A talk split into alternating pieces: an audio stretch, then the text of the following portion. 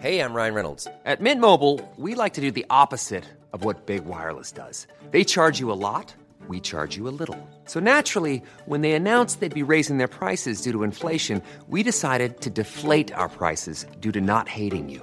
That's right. We're cutting the price of Mint Unlimited from $30 a month to just $15 a month. Give it a try at mintmobile.com slash switch. $45 upfront for three months plus taxes and fees. Promo rate for new customers for limited time. Unlimited more than 40 gigabytes per month. Slows. Full terms at mintmobile.com. L'Entertainment Lab by Newton Studio, c'est le podcast 100% Brain Entertainment. Créatifs, responsables de marque, directeurs de plateformes technologiques, Pure Players Entertainment et Communicant 3.0 nous partagent leur point de vue sur l'avenir des marques et du divertissement à l'ère digitale. Ce podcast est animé par Alexis Ferber. Bonjour à tous, je suis ravi d'accueillir Thibaut Demorel, qui est Chief Marketing Officer au sein de la société Le Permis Libre. Bonjour Thibaut. Bonjour Alexis. Donc c'est un plaisir de t'avoir. On va parler de marketing, mais aussi de sociétés innovantes, euh, le permis libre. Euh, tout d'abord, Thibaut, c'est quoi les grandes lignes de ton parcours avant d'arriver au permis libre? Écoute, je crois que j'ai un parcours plutôt classique. Euh, j'ai commencé par une école de commerce et après j'ai un double cursus agence annonceur. Ça fait à peu près 15 ans que je travaille. En gros, je peux te citer quelques marques pour lesquelles j'ai travaillé. Speedy France, TBWA et dernièrement j'étais directeur marketing chez Lapart Fitness. Ah super. Et donc le permis libre, c'est vraiment une société euh, innovante et inédite. Hein. Tout le monde ne la connaît pas, mais elle a une sacrée croissance. Tu peux nous reparler du concept et voilà de ce qui toi t'attire dans cette entreprise? Ouais, bien sûr. C'est une entreprise qui a été créée par euh, Romain Durand et Lucas Tournel voilà quelques années. Euh, on s'est basé sur un concept euh, qui est de dire qu'on pense que le permis de conduire c'est quelque chose d'obligatoire, c'est un droit essentiel pour pour chacun, pour pouvoir avoir le droit de bouger, de pouvoir avoir le droit d'aller voir ses proches, pouvoir être dans l'inclusion, avoir un travail. Et on trouvait que le tarif et l'accès au permis de conduire était quelque chose de trop compliqué en France. Et donc, ce que Romain et Lucas ont réussi à faire, c'est de proposer un permis qui soit moins cher, euh, jusqu'à 35% moins cher qu'une auto-école traditionnelle et qui soit beaucoup plus flexible puisqu'on peut conduire avec nous partout en France euh, de 6h à 23h, 7 jours sur 7. Super. Et donc euh, le service, en quoi il a vraiment une différenciation pour toi? Ça se situe où? Bah, ça se situe déjà sur le, bah, le coût. On a vraiment rendu le, le, prix accessible. Et après, derrière, en termes de différenciation, c'est qu'aujourd'hui, tu as quand même plein de gens qui ne peuvent pas conduire sur des horaires dits classiques parce qu'ils travaillent. Et euh, là, demain, bah, ils peuvent travailler euh, à peu près comme tout le monde et venir euh, conduire le dimanche simplement. Après, derrière, nous, on a des auto-écoles traditionnelles qui sont en face de nous. Donc, il faut toujours aller au point de rendez-vous de l'auto-école traditionnelle. Là, nous, on a maillé la France. Donc, tu as un, moniteur près de chez toi, toujours de manière très, très simple, de façon à faire en sorte de simplifier, de fluidifier ton expérience. D'accord. Donc, le, modèle numérique et Marketplace est au centre ou tu as beaucoup de physique aussi? Comment ça se passe sur la distribution? Alors on est, on est une plateforme, ça veut dire que tu vas avoir un code de la route euh, qui euh, coûte 19 euros quand il coûte plus de 300 euros euh, dans les auto-écoles traditionnelles, où là tu vas pouvoir réviser en ligne, tu vas pouvoir t'inscrire en ligne évidemment, et ensuite tu vas pouvoir passer ton examen auprès d'un de nos partenaires, à savoir la Poste. Après d'ailleurs tu vas pouvoir rentrer en conduite, et c'est là où c'est hyper intéressant, c'est que tu vas réserver ton planning, réserver tes heures avec un moniteur que tu choisiras directement sur la plateforme. Et ensuite, les heures de conduite, elles, elles se passent dans la vraie vie avec un vrai moniteur, avec une vraie voiture. Et tu vas pouvoir apprendre à conduire euh, comme tout le monde. Donc vous simplifiez l'expérience, il y a un volet beaucoup plus digital, beaucoup plus booking. Et euh, voilà, il y a aussi un, tout un débrief aussi de l'expérience, euh, comment ça se passe sur l'aspect ranking et, et résultats, je dirais? Alors en fait, Là-dessus, on est quand même sur une profession qui est réglementée, donc euh, on va satisfaire à l'ensemble des obligations légales. On a un livret de formation qui est, qui est renseigné, on a l'ensemble des différentes étapes qui sont renseignées, parce que tu peux choisir, tu es libre de ta formation. Donc tu peux choisir euh, de continuer avec ton même moniteur durant toute ta formation, ou tu peux choisir très bien d'avoir plusieurs moniteurs. Et donc il faut que sur le compte de euh, l'enseignant, toutes les informations euh, du candidat soient bien référencées bien, et, bien documentées pour qu'on puisse, au fur et à mesure, euh, bah, adapter la formation en fonction des différents retours des différents moniteurs. Donc tout est euh, digitalisé, tout est en ligne. La plateforme, elle est simple et fluide pour l'utilisateur qui est notre candidat, mais elle est aussi très simple et fluide pour nos enseignants. Aujourd'hui, on a plus de 1000 enseignants qui nous accompagnent, qui sont des indépendants de la conduite, qui eux aussi doivent pouvoir piloter leur planning, piloter l'ensemble de leurs rendez-vous de manière très simple. Comment ça se comporte ce, marché du, permis depuis, tu dirais, depuis euh, trois ans, même depuis le Covid? C'est un marché qui est en plein dynamisme. Il y a de plus en plus de demandes. Quel style d'âge est souvent demandeur euh? alors, c'est un, marché qui est, assez rigolo parce que finalement, tu es systématiquement en train de, chaque année, recommencer, euh, puisque les gens peuvent commencer le permis de conduire à partir de 18 ans aujourd'hui, ça sera 17 ans l'année prochaine. Mais en gros, tu vas te retrouver avec un, un million de, de candidats chaque année qu'il faut convaincre, qu'il faut faire venir. Euh, et donc, du coup, bah, notre objectif, c'est de se faire connaître pour pouvoir faire en sorte que les gens viennent dans nos auto-écoles. Maintenant, ce qu'on a, c'est que euh, le marché, il est divisé en deux grandes typologies d'acteurs, euh, les auto-écoles traditionnelles et les auto-écoles en ligne. Les auto-écoles en ligne, aujourd'hui, ça ne pèse que 5% du marché. Et le permis libre est en croissance et, pèse pour 1%. On va pouvoir continuer à grandir et pouvoir continuer à croître parce qu'il faut que les gens comprennent à quel point notre modèle est, meilleur, plus rapide, moins cher, plus flexible. Euh, en revanche, le volume de candidats, lui, euh, il est plutôt stable chaque année. On s'attend juste à un gros boost l'année prochaine, puisque avec l'ouverture du permis de conduire pour les jeunes de 17 ans, on aura deux générations, euh, les 17 ans et les 18 ans, qui vont rentrer sur le marché. D'accord. Alors si on se place maintenant dans la deuxième partie du podcast sur la partie marketing, parce que c'est aussi pour ça que je voulais t'inviter, parce que tu es un vrai pro et tu connais bien tous les leviers, qu'est-ce qui, comment tu t'y es pris et sur quel levier finalement tu t'appuies pour développer ce marketing euh, du, permis libre? Ça donnera peut-être des idées aussi aux auditeurs qui doivent développer leur service, le faire grandir. Voilà, toi, ce que tu as appris là-dessus et, les leviers que tu actives. Oui, avec plaisir. Alors, déjà, je commence par un point, c'est que euh, ce qui est compliqué, euh, souvent, je trouve dans les podcasts, c'est ceux qui se positionnent avec une espèce de posture de certitude. Moi, j'ai des convictions, mais finalement, elles sont, elles sont rarement certaines. On est plutôt parti sur un mode de test, on essaye, on regarde, et on voit un peu comment ça se passe. Quand j'arrive chez le permis libre, mon premier constat, c'est de me dire que les gens ne comprennent pas et ne savent pas ce que ça veut dire que le terme auto-école en ligne. C'est ce mhm. qui définit les acteurs euh, digitaux, mais une partie des gens pensent qu'on va conduire sur simulateur ou, et qu'on n'aura pas de vrai euh, moniteur euh, qui va nous accompagner. Donc déjà, il a fallu avoir une grosse phase de pédagogie et d'essayer de faire en, sorte qu'on comprenne de quoi on parle. Là-dessus, on a revu le branding, on a fait des campagnes de communication, on a essayé de faire en sorte d'être plutôt incisif sur la dimension rassurance et pédagogie. Après, derrière, ça reste euh, un, business où euh, finalement tu es sur es sur une contrainte. Les gens sont rarement ravis euh, d'aller réviser le code de la route et d'aller mmh. apprendre le point de patinage. Donc il faut aussi comprendre que les tout ce qui va être mécanique traditionnelle pour donner envie ne va pas forcément fonctionner parce qu'il faut juste qu'on arrive au bon moment de la maturité de notre prospect qui se dit c'est bon, maintenant je suis prêt à franchir le pas et à m'inscrire au permis de conduire. Donc on essaye de travailler au niveau des momentum. Il n'y a pas de saisonnalité dans le permis de conduire. Euh, les gens s'inscrivent au fur et à mesure du temps. Il n'y a pas de vraie période où on a un vrai boost. Donc tout ça, on essaie de l'adapter dans notre stratégie marketing. Et ce qu'on essaye de faire, euh, bah, c'est finalement bien travailler notre notoriété, affiner l'ensemble de nos canaux d'acquisition pour être les plus rentables possibles et arriver aussi à parler aux bonnes personnes au bon moment. C'est un peu cliché ce que je dis, mais c'est vraiment ce qu'on essaye de faire. D'accord, intéressant. Donc ça veut dire après les, les grands basiques, donc beaucoup de, j'imagine, SEO, SIA, euh, ads, tout ça, j'imagine que c'est un, un, gros volant de ton, ton, plan, tout ce qui va être digital marketing?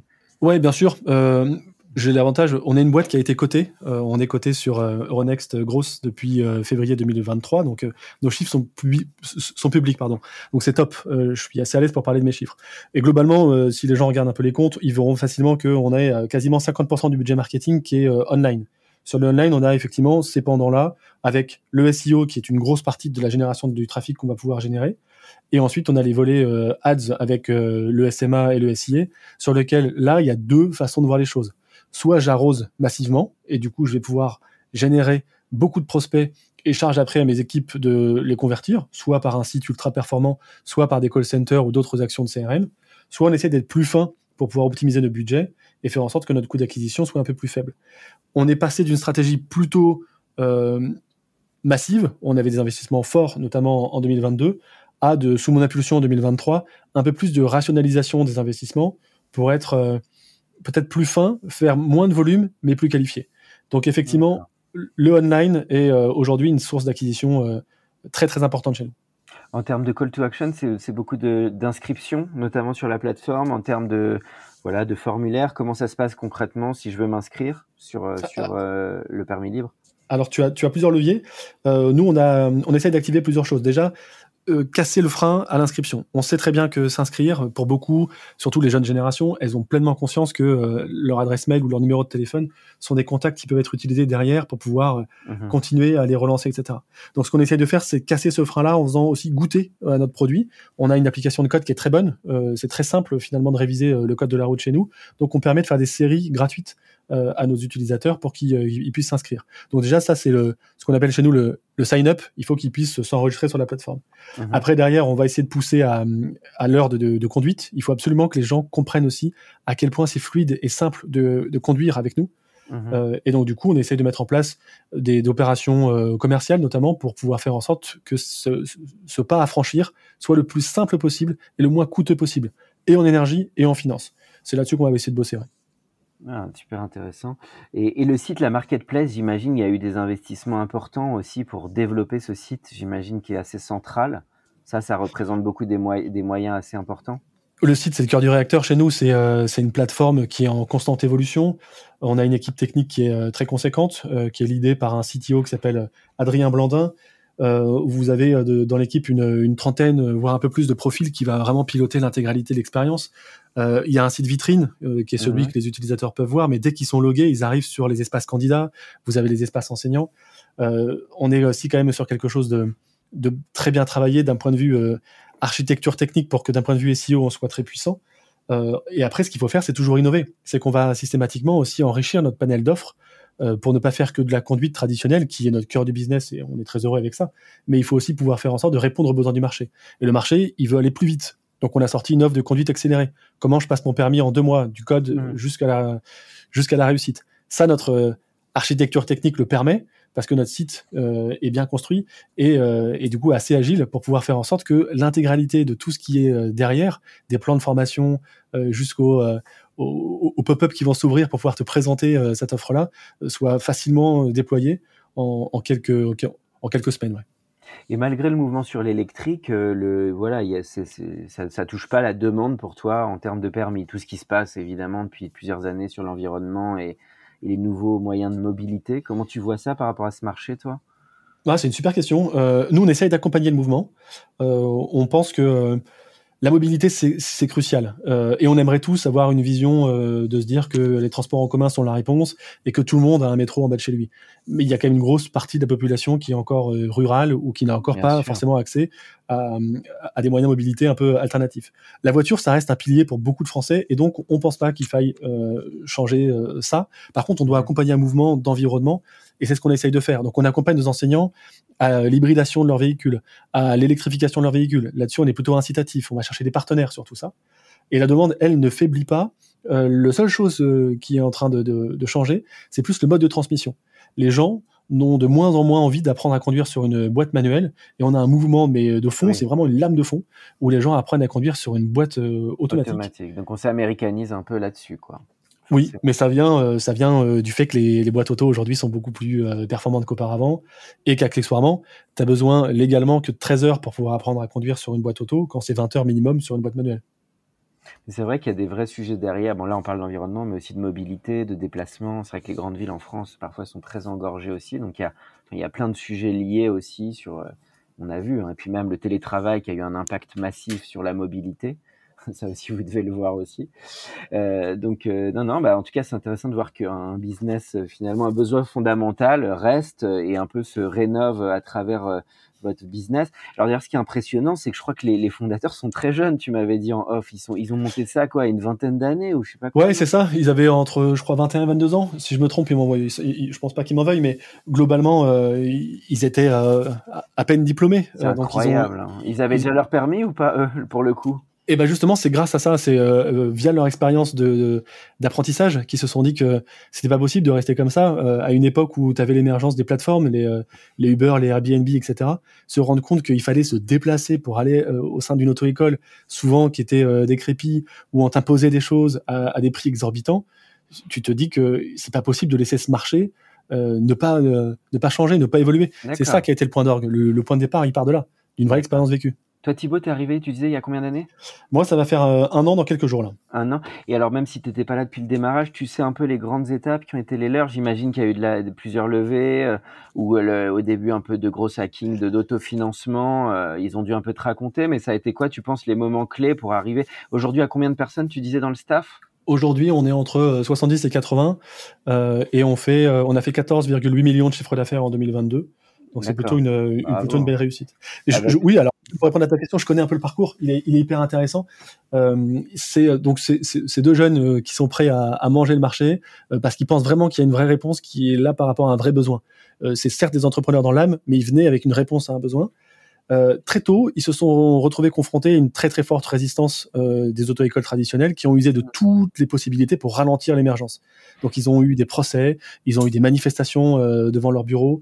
Tout a été fait Ah pour ouais. pouvoir ra- ralentir euh, bah, la disruption de ce marché-là. Je pense que les euh, syndicats d'auto-écoles traditionnelles et les euh, auto-écoles en tant que telles ont vite compris que ces, euh, ces petits trublions-là, ils, ils avaient trouvé quelque chose d'incroyable et que finalement, il y avait un risque pour leur marché traditionnel. Ma conviction, et là je parle en mon nom, c'est qu'il y a la place pour tout le monde. Euh, on doit sans doute pouvoir avoir des gens qui sont des auto-écoles traditionnelles, qui répondent à des vrais besoins, de gens qui peuvent avoir besoin de, de rencontrer physiquement euh, des interlocuteurs. Nous, on est beaucoup plus digitaux et ça peut répondre à d'autres personnes. Mais en tout cas, ils ont vécu ça. Après, ils ont commencé par lever des fonds plutôt avec des business angels. Ensuite, il y a eu des, euh, des levées de fonds en private equity de manière progressive. Le Covid est arrivé, qui a été un vrai moment difficile aussi pour l'entreprise. Mais auparavant, il y avait une mutation qui avait été euh, entreprise euh, pour pouvoir aussi se dire que l'inclusion, elle passe aussi par l'accès au travail. Et l'accès au travail, euh, ça passe souvent par le permis de conduire. Et donc, du coup, on a mis en place le moyen de paiement par le CPF. Une partie de nos candidats payent via leur compte personnel de formation euh, et du coup, ils accèdent enfin à, à la mobilité et potentiellement ils accèdent à un travail. Donc ça, ça nous a permis aussi d'avoir un boost bien, de croissance euh, assez fort euh, jusqu'à la levée de fonds, du coup, euh, via le via l'introduction en bourse en février Wow. 2020. Ouais, tu disais donc une introduction en bourse en Europe. hein, on n'est pas encore au Nasdaq, j'imagine. Non, c'est euh, effectivement on est on est sur euh, Euronext grosse, mais je t'avoue que c'est déjà pas mal. Et donc là, vous êtes allé jusqu'à combien de financements? J'imagine c'est des gros tours là. Ça va être des Et- 30, des 50 millions, 20 Et ben non, millions. justement, c'est ça qui est intéressant, c'est qu'on a essayé de rester aussi mesuré dans l'approche. Euh, on, est, on, on a pris 8 millions euh, en bourse sur ce tour-là, et je crois qu'au global, on, euh, le permis libre a dû euh, lever entre, entre 15 et 20 millions maximum. Plus, ça, ça reste des belles sommes, mais c'est des sommes contenues. Euh, comme une entreprise qui a une croissance folle, euh, parce que finalement, on passe à 15 millions d'euros. Euh, on était peut-être à 1 ou 2 millions d'euros il y a 3 ans. Donc, on est sur une accélération qui est très très forte, euh, et on essaye de le faire de, ma- de manière assez maligne. On pourrait très bien effectivement aller lever euh, 50, 100 millions, et tu nous verrais euh, en permanence à la télé. C'était pas la strate. La strate, c'était plutôt de se dire, développons progressivement, maillons le territoire, développons la notoriété euh, step by step. Euh, allons ouvrir notre catalogue de produits pour répondre vraiment aux, aux besoins de nos différents clients, de façon à faire en sorte d'avoir des fondamentaux solides. Et c'est vraiment ça qu'on essaye de, dérouler dans le plan. Et là, euh, on est sur une tendance de croissance aux alentours de 20% cette année quand même. D'accord. Et, la bourse, c'est une manière d'ouvrir, parce que c'est- c'est pas commun hein, dans un mode un peu société innovante d'aller de rentrer en bourse. Ça amène aussi euh, un peu plus de liquidité. Ça a été quoi le raisonnement derrière, tu penses? Alors, c'était intéressant parce que je me suis posé la question. Moi, je suis arrivé au moment où ils étaient en train de, de finaliser euh, l'introduction. Donc, j'en ai parlé avec, euh, avec les deux fondateurs et, et notre CFO. Euh, il y avait plusieurs raisons. Il y avait une, une, une crédibilisation aussi de l'entreprise. Quand tu es coté, Mhm. euh, quelque part, tu, euh, changes de dimension, vraiment. Tu avais une dimension aussi de se dire que tu allais pouvoir euh, ouvrir euh, le permis de conduire, qui est quand même quelque chose qui est ancré dans le quotidien des Français. C'est un diplôme qui est, qui est quasiment centenaire. Donc, euh, euh, pouvoir faire en sorte que les gens puissent investir dans le permis de conduire, on trouvait que ça avait du sens dans l'histoire qu'on racontait. Ça permettait aussi de, bah, s'ouvrir à, différents euh, porteurs. On peut vraiment avoir bah, bien plus de, contributeurs. Et il y avait une dimension de professionnalisation. Tu te retrouves aussi avec, avec des contraintes qui sont très fortes, que ce soit d'un point de vue réglementaire ou de reporting, pour pouvoir aussi structurer ton approche, structurer ta strat et rendre des comptes euh, à tes actionnaires. Et donc, c'était une façon de, de passer un cap et de faire en sorte que euh, l'entreprise qui était adolescente passe à l'âge adulte. D'accord. Bon, bah, super intéressant. En quelques mots sur les formateurs et les, et les moniteurs, j'imagine qu'il y a quand même un partenariat possible avec des auto-écoles existantes ou vous êtes en pur indépendant sur les formateurs et les moniteurs? On est en pur indépendant. No- notre objectif, c'est de faire en sorte de se dire que chaque euh, enseignant de la conduite qui souhaite devenir indépendant peut venir sur notre euh, plateforme et nous, on le sélectionne. C'est-à-dire que l'objectif, c'est de faire en sorte que lui, il, candidate. S'il répond à nos critères de qualité, on a besoin d'avoir quelqu'un qui, euh, qui répond à des certains standards, euh, il peut venir sur notre plateforme, ouvrir son planning et du coup être facilement, euh, bah, du coup, avec des heures de réservation avec des candidats. Si derrière, il veut être à mi-temps avec une auto-école traditionnelle, il fait exactement ce qu'il veut. S'il veut être avec certains de nos confrères des auto-écoles en ligne et pouvoir avoir des plannings ouverts sur trois ou quatre plateformes, il fait exactement ce qu'il veut. Euh, ce n'est pas un salarié le permis libre, c'est un partenaire. Et en ce cadre-là, du coup, moi, je le considère comme un partenaire dans ma relation avec lui, mais aussi comme un client. Je dois lui offrir la meilleure expérience possible pour qu'il ait envie de bosser avec moi. Parce que plus il fait d'heures avec moi, plus je suis content. Il souscrit aussi à un abonnement, lui, j'imagine. Eh ben euh, non, c'était une, euh, c'était un axe qu'on a essayé de travailler. On s'est posé la question et finalement, en fait, on, on a décidé d'ouvrir à tous. La seule chose qu'on fait, c'est qu'on sélectionne. Donc, on essaie de prendre les meilleurs des enseignants.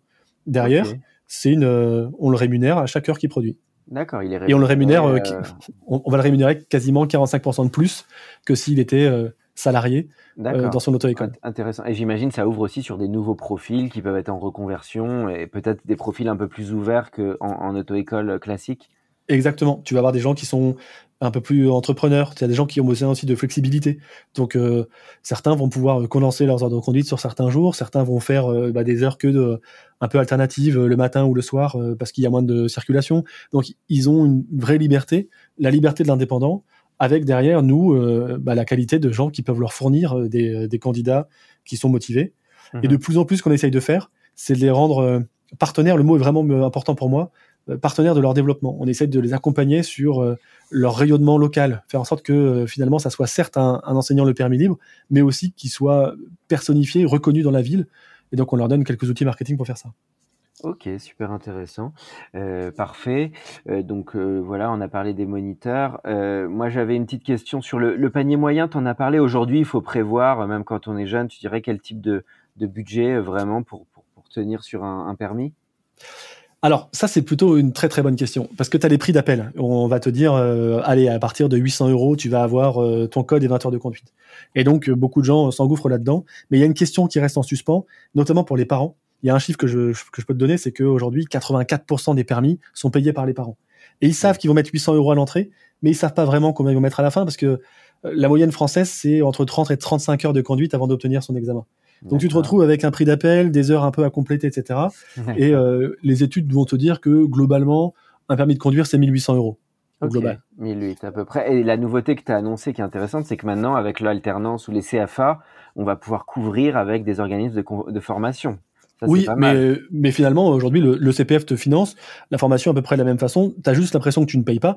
Mais attention, le CPF, c'est quand même des sous sur lesquels euh, tu as le droit et c'est un peu, c'est quand même quelque part un peu ton argent. Maintenant, ce qu'on ce qu'on trouve, ce qu'on trouve intéressant, c'est de se dire que 1800 euros, c'est ce qu'on va payer dans une auto-école traditionnelle. C'est pas ce qu'on paye chez, euh, chez le permis libre. Chez le permis libre, euh, on, on, on paye moins cher, puisque nous, on est 35% moins cher. Ceci étant dit, on est à quelques jours de faire une grosse innovation euh, chez nous. On parlait d'innovation en début de podcast. Nous, ce qu'on pense aujourd'hui, c'est que ce modèle-là, il est peut-être un petit peu, un peu éculé. Et que ça vaudrait le coup de se dire, je rentre dans une auto-école, le permis libre, euh, en ligne, ou alors en discutant directement avec un- quelqu'un du call center, et je décide de prendre ma formation, et je ne paye qu'une fois. Et je sais que je vais mettre 1500 euros sur la table, et après c'est terminé, j'aurai mon permis avec cette somme-là. C'est ça qu'on va sortir. Ça s'appelle le permis assuré. On va faire en sorte de dire à quelqu'un, tu vas prendre 30 heures de formation chez moi, tu vas suivre une formation qui va être très rigoureuse avec un plan de formation adapté, et après derrière, je vais t'assurer avec une assurance que si tu rates, eh ben, je vais venir compléter ta formation en t'offrant jusqu'à 20 heures de conduite complémentaire et en t'offrant jusqu'à 4 passages à l'examen. Et ça, pour moi, c'est révolutionnaire. Personne n'a jamais fait. Bon, bah dis donc, c'est un, beau programme. Et donc, euh, toute dernière partie du, podcast, on va plus parler de brand content, de création de contenu, de vidéo, même pourquoi pas de VR, de réalité virtuelle et de nouvelles manières de communiquer, aussi du social media. Comment tu te positionnes sur tous ces sujets qui vont être un peu plus de communauté, euh, euh, je pensais même d'interactivité. euh, Tu disais de commencer à faire ces tests online, etc. Voilà, parler un peu des sujets d'avenir de marketing pour toi qui sont importants. Ouais, bah, on a commencé par les standards euh, chez les permis libres pour pouvoir euh, déjà reposer les fondamentaux d'une marque. Moi, j'ai la conviction qu'une marque, euh, c'est comme un être vivant qui doit évoluer, qui doit bouger. Et, chacune de tes interventions, qu'elles soient de l'ordre d'un email envoyé ou d'un SMS de confirmation de rendez-vous, c'est déjà un acte marketing parce que tu te positionnes d'une certaine façon. Donc, on a déjà pas mal clarifié nos fondamentaux. On se présente avec un nouveau logo, de nouvelles couleurs, une nouvelle tonalité. On a, on a mis ça en place et on l'infuse sur l'ensemble de nos points de contact. Donc, on va avoir une tonalité particulière dans nos emails, etc. Et finalement, là, je te balaye une partie des fondamentaux. Après, d'ailleurs, nous, on a une communauté sociale qui est très importante. On va avoir euh, plus de 260 000 followers sur l'ensemble de nos différents euh, euh, réseaux. Mhm. Et en te disant ça, j'ai bien conscience que c'est une forme de vanity metrics. Je suis ravi d'avoir beaucoup de gens qui me suivent. Mais à quoi ça sert? Et donc, c'est là aussi, on s'est reposé des questions. Se dire, qu'est-ce que j'apporte comme valeur à mes différents followers par rapport à mes Mhm. différents médias que je couvre? On a une stratégie de TikTok euh, sur laquelle on va plutôt être dans l'interaction, de la pédagogie. On a une stratégie YouTube qui est très orientée sur euh, donner des, cours de code en live et après aller générer un peu des contenus qui sont en résonance avec notre cible. On a des contenus qui sont dédiés à Facebook, où on va être un peu plus dans l'information, etc. On a vraiment travaillé notre strat de contenu pour pouvoir répondre aux différents standards des différentes plateformes. Ça, pour nous, c'est assez important. Et après, sur l'avenir, euh, pour euh, aller sur l'autre volet de ta question, on a testé des choses. On a déjà testé euh, de la réalité virtuelle, où on a, finalement réussi à, mettre le candidat dans la voiture alors qu'il est finalement à la maison. Donc, il tourne la tête et il voit vraiment l'intégralité de ce qui se passe dans le véhicule. On a fait quelques séries comme ça qui étaient intéressantes et innovantes. Et je pense qu'on l'a fait il y a quelques années et le marché était encore pas, pas prêt pour ça. On a tout ce qui va être euh, drone, qui est important pour nous. Et après, il y a une révolution dont évidemment je dois parler, mais ça c'est pour le marketing en règle générale et pas que pour les contenus, mais c'est l'intelligence artificielle.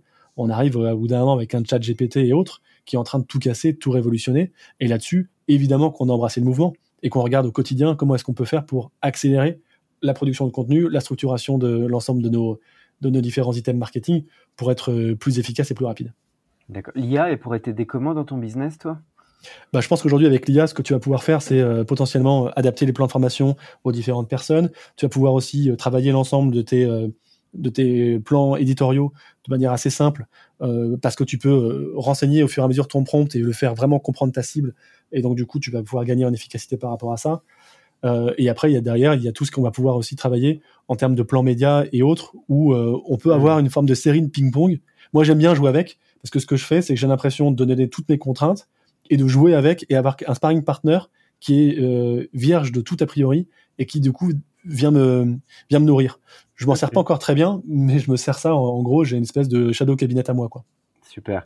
Euh, un film ou une série qui t'a marqué? Je passe du coq à l'âne, mais c'est un peu la dernière question, dans la, toute dernière ligne droite du podcast.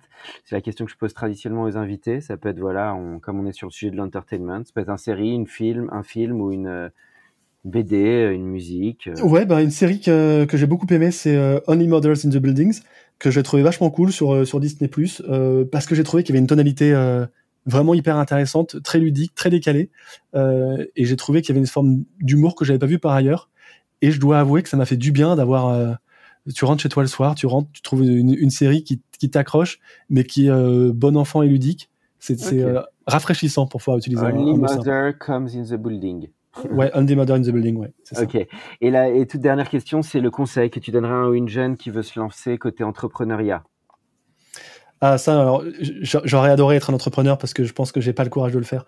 Euh, je pense. côté et côté marketing avec ton métier. Hein. Je vais, on va mettre les deux. On va C'est intéressant. Euh, je pense tester, essayer, se tromper, euh, assumer toujours, jamais se défausser, jamais se cacher derrière quelqu'un d'autre. Euh, avoir des convictions, les défendre et se battre pour, mais pas avoir euh, des œillères pour pouvoir aussi savoir de temps en temps euh, se remettre en question. Superbe. Eh bien Thibaut, eh ben, c'était un grand plaisir de t'avoir pour ce podcast de l'Entertainment Lab. Merci beaucoup à toi. Merci à toi Alexis, merci beaucoup. Pour ceux qui sont encore avec nous, merci de nous avoir écoutés. Pensez à aller mettre une note au podcast dans la section notes et avis sur Apple Podcast. Cela nous ferait énormément plaisir et nous permettrait de continuer à faire grandir ce podcast consacré au Brain Entertainment. À bientôt pour un nouvel épisode. Hey, it's Paige DeSorbo from Giggly Squad. High quality fashion without the price tag. Say hello to Quince. I'm snagging high-end essentials like cozy cashmere sweaters, sleek leather jackets, fine jewelry, and so much more. With Quince being 50 to 80% less than similar brands. And they partner with factories that prioritize safe, ethical, and responsible manufacturing. I love that. Luxury quality within reach. Go to quince.com slash style to get free shipping and 365-day returns on your next order. quince.com slash style. Mom deserves the best, and there's no better place to shop for Mother's Day than Whole Foods Market. They're your destination for unbeatable savings, from premium gifts to show-stopping flowers and irresistible desserts. Start by saving 33% with Prime on all body care and candles. Then get a 15-stem bunch of tulips for just $9.99 each with Prime. Round out Mom's menu with festive rosé, irresistible berry chantilly cake, and more special treats. Come celebrate Mother's Day at Whole Foods Market.